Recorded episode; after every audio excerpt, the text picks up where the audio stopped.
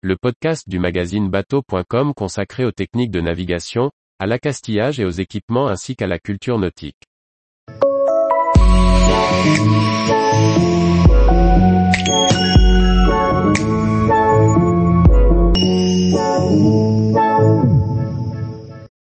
Comment affûter ses outils à bois comme un menuisier nautique pour un tranchant sur le fil? Par Olivier Chauvin. Tout aspirant menuisier nautique devrait maîtriser l'affûtage de ses outils.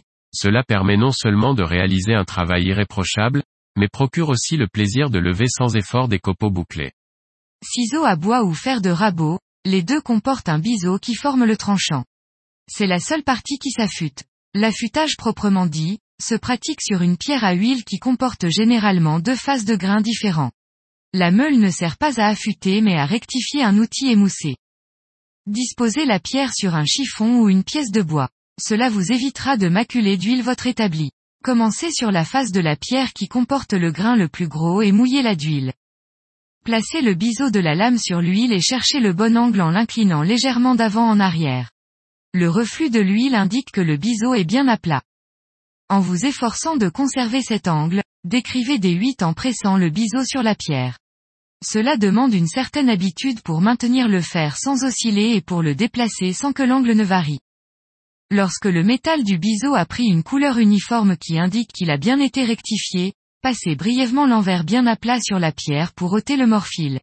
C'est le petit filament métallique qui se sera formé à la pointe de la lame. Retournez la pierre sur son côté fin et recommencez l'opération. Cette fois il ne s'agit que de l'affiner. Le morphile sera lui aussi plus fin. Dès qu'il se détache, n'insistez pas, le tranchant est prêt, ce que vous pouvez vérifier sur du bois ou sur un coin de votre chiffon. Pour préserver vos outils, prenez l'habitude de ne jamais les poser sur le tranchant. Ne les laissez pas trainer sans protection dans une caisse avec les autres outils. Bien sûr, comme avec tous les outils tranchants, on n'utilisera pas un ciseau à bois en forçant vers soi. Tous les jours, retrouvez l'actualité nautique sur le site bateau.com et n'oubliez pas de laisser 5 étoiles sur votre logiciel de podcast.